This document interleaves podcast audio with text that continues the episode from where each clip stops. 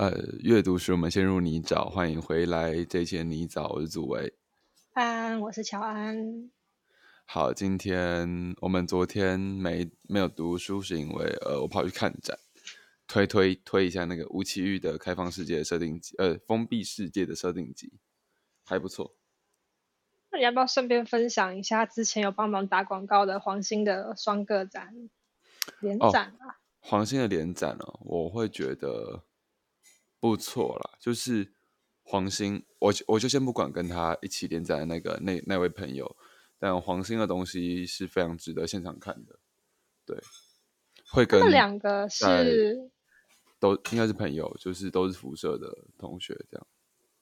他们两个是就是展在一起，但是是各做各的吗？还是东西有？对对对对，是各做各的。就是他们是左边一面墙是左边一面墙，右边一面墙这样子。了解。对对对。好的。非非常推荐，就是现场看黄兴的。的作品，嗯，好，很难得，值得现场看的绘画。这样，今天的书目应该还是德勒兹的对话跟巴斯德的实验室。是，对。那今天我的阅读状况非常不好，因为我其实我才刚起床，所以，所以其实没有读很多东西。今天大概就读了两两节吧，两节。今天从今天六要读到七没读，呃，今天七没读完，所以是从四到六。好的，就是四五六这样。对，那你呢？我今天我终于有一种我快要把这一章看完的感觉了，虽然其实还是还蛮遥远的，还大概有九页吧。第三章吗？对，第三章。感觉不错啊，有进度就很好。没错。说说看，今天又有什么进展？上一次有跟你提到无器官的身体嘛？我就是说，在在我上一次的那个时候的最后面，然后德勒兹提了大概两三次无器官的身体。对，但跟你预期的不同，他没有要讲无器官的身体。哇，德勒兹，德勒兹在他笑。他总是会给你一些就是他各种小概念的甜头，但他都不先直接告诉你那个东西是什么。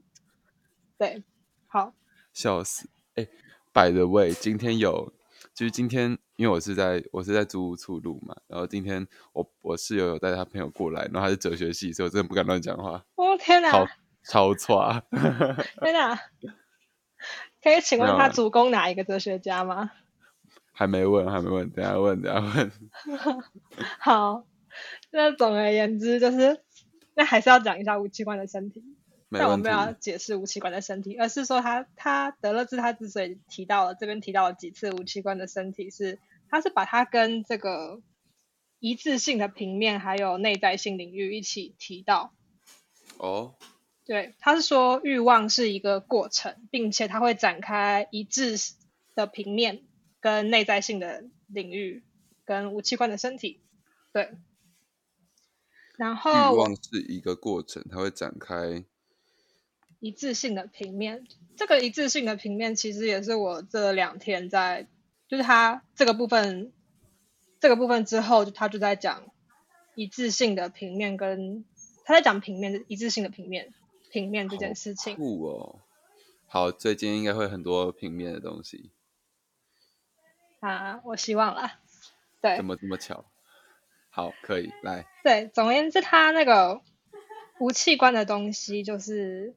不管是说一致性的平面，或是内部平面，还是无器官的身体，然后它这边有在无器官的身体后面有夸弧写说空洞跟沙漠，就是这些东西好像听起来会是一种缺少，但是在德勒兹的哲学里面，他认为就是缺，就是这种这种空白，他是说他是用空白或者是就是空空洞或空白在讲，他不认为这个空白。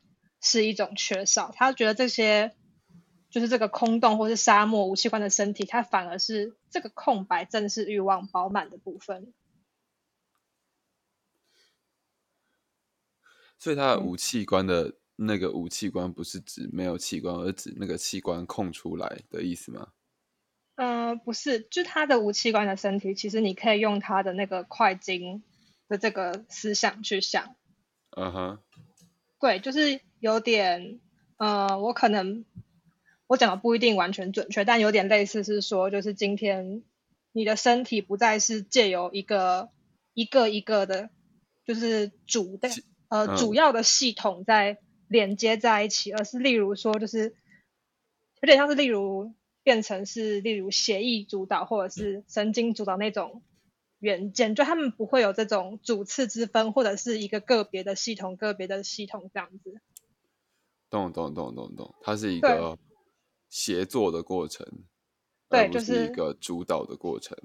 对你就是想成把这个器官代换成快精在身体里面的那个系统，这样就会比较好理解。对，然后所以他就说这种缺少的空白就有点，我觉得他应该还蛮喜欢东方的，但不是那种不喜欢自己西方而崇尚东方那种东方，而是他认为就是东方之中，就是东方就有存在这种，他是用伟力这两个字，然后他举的例子是禅，就是禅的威力，就是那种一种缺少的空白，可它其实反而达到一种就是整体的饱满的效果。懂懂懂懂懂，对，然后他对厌食症也有不太一样的看法。他觉得厌食症就是跟缺乏或者是跟贫瘠的状态无关，反而是欲望的粒子在里面纵横交错，就是建构领域的一个部分。哈哈，对再说多一点。他没有，什么叫做厌食症？是指欲望的粒子在无器官的身体里面纵横交错。他这边的下一句话就是我们之后会再讨论。好悲哦，真的，他真的说我们就是之后会再回到这个例子上。好哦，但总而言之，就是就是他对厌食症，就是也是呼应到前面的那一些，例如沙漠或者是空洞的看法，这样。懂懂懂，我们可以来嗯埋一个伏笔，但感觉有迹可循啦。没错。然后，对，反正他就是说，就是欲望，就是也许有些人会理解说，欲望是例如说你缺少什么东西，所以你才会去才会想要得到它，但他这边的欲望完全不是缺乏。然后他这边又 diss 了基督教一次，他说只有牧师会这样看待欲望是一种缺乏。笑死，对，然后他说在尼采那边，欲望称为权力意志，或在其他地方是称为 grace，就是那个呃 grace 有那种美德的意思。我我记得的确有尼采的确有说到这个东西，那是在他的一个就是很像是政治观的东西里面出现的。没错，好诶、真的是今天今天今天德勒兹讲的东西还蛮还蛮还蛮杂的。我觉得就是很很应该很文本吧，就是他的他的文可能看文本会懂，但听就是要要转译有点难。嗯，对，但他就是从前面的呃前面的精神分析，然后欲望，然后他其实我刚刚讲的这一段比较是在解释欲望这件事情。懂懂懂懂懂，对，然后他之后又把又再把这个话题延续到刚刚说的一致性平面这件事情上面。它的一致性平面就是有点像是说，就是例如说你要生产出一个，嗯，你要生产概念，所以就会有很就是在德勒兹的的想法里面，就是概念并不是说只有一个，不会像是一个器官一样，而是就是真的嗯像根茎一样，会有很多个不同的就是概念这样子。对，然后他们就是会互相连接之类的。对，然后他们他们呃这个概念，嗯、生活的地方，生活或者是他们存储的地方，就是这个所谓的平面上。然后他哦在另外一本书的比喻是说，就是概念有点像是一波一波的海浪而平，就是这个一致性平面，则是把这些零零碎碎的小波浪整个卷起来的大大波浪、大海浪，这样是前高原吗？不是前高原。摇手。好，我可能要稍微摇一下。我觉得下一次我们下一集节目可以来，可以多着重于这个地方讲，不然真的还蛮难懂的。因为他其实才刚要开始讲，因为他今天就是就他前面讲完了那个缺乏的部分之后，他就开始说，就是他们在就是有分两种平面这样子。哦，然后对他就是开始区分这两种，就是我今天看的主要部分是他在分别讲这两种平面，然后我目前看完看了第一遍而已，所以还没有办法讲得很清楚，但主要就是就是还是他的那个逻辑，就是一个平面是一个平面就是涉及就是形式发展跟主体的形成，然后跟结构还有遗传有关的，然后这个平面是一种组织的平面，他用的词是 organization。然后也是目的论的平面，然后另外一种平面则是相反的，也就是经纬相交的平面，地理的平面这样。对，好，我期待你下一次的 解释。我有点懵，有点懵，很难。而且他自己创造了一个，我不知道是不是他自己创造，但我在所有的字典里都找不到一个词。然后这个词就是贯穿了这个他解释平面的这个部分。可以可以可以，所以这边就有一个很奇怪的空白，你知道吗？搞不好你可以写信出现就会空白。写信问易婷，马上就要见到易婷了，对吧？写信问易婷，可以可以可以。哇，我今天也是读的很懵很懵，因为他今天在讲的就是有点像是他这边有大大量用到一个字叫就是他他写的是。他写的是转换啦，但是他的原文其实是 translate，所以就是有点像是他在讲实验室担任了一个翻译的工作，然后他嗯拉图还是在解释，就是为什么巴斯德会会继续就会会在这个历史上占有一定的位置，是因为他掌握了一个呃转译的。焦点，而且他同时也，就是他他有说他这边运用了一个手段，是他吸引资助者，但是他他就是他同时吸引这些被他所用的人，但他也同时告诉这些被他所用的人，你们是没有用的。什么意思？就是有点像是我我我今天要盖实验室，我需要钱，对不对？所以有很多钱进来，但钱进来之后，老实说，那个钱跟就是他所有东西都交付科学，所以那个钱其实是没有用的。但没有钱就没有实验室，没有实验室就没有科学。但科学会告诉科学会告诉资助者，你们是没有用的。哦，我大概理解这个逻辑。对对对对对，所以呃，拉图今天在试图解释的部分，就是。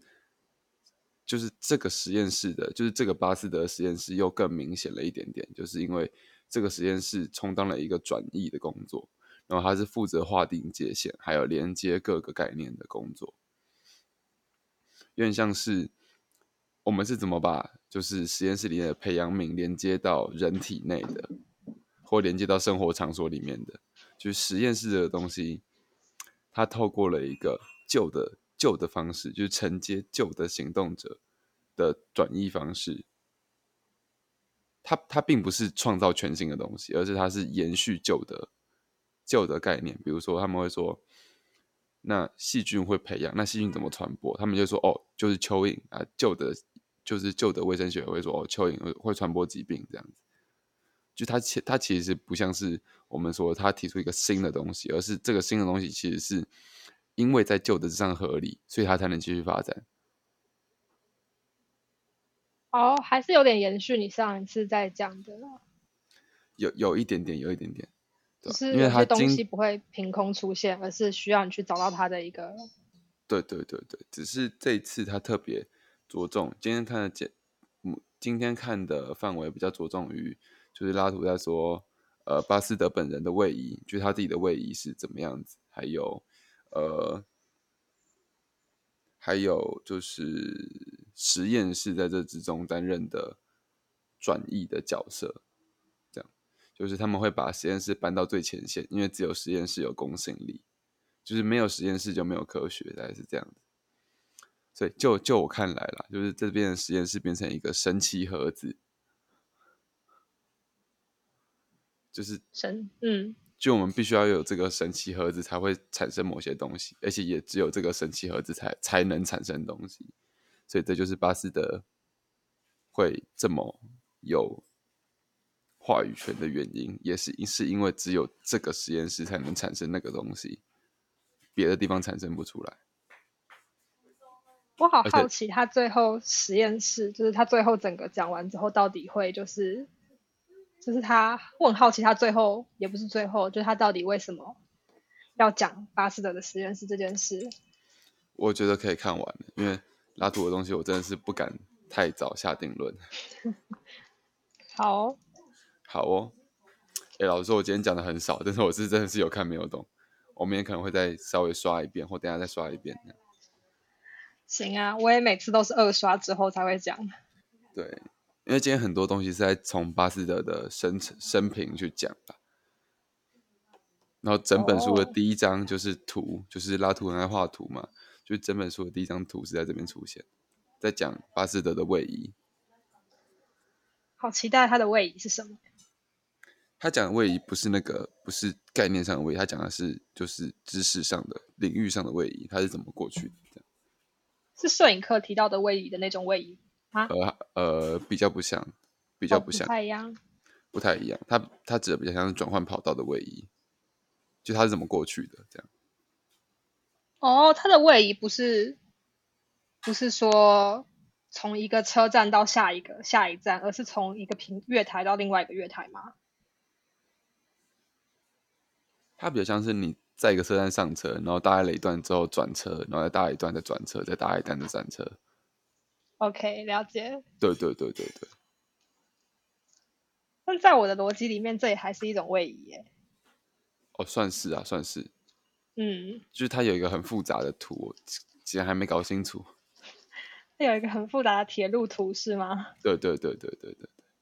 好啊，因为它同那张图里面不只是调动了巴斯德本人，他还有调动了就是各个领域的先驱，还有他他的支持者这样，然后根根据这个位移的转变，支持者会越来越多，然后但是他同时也踩在了不同的领域的先驱之上，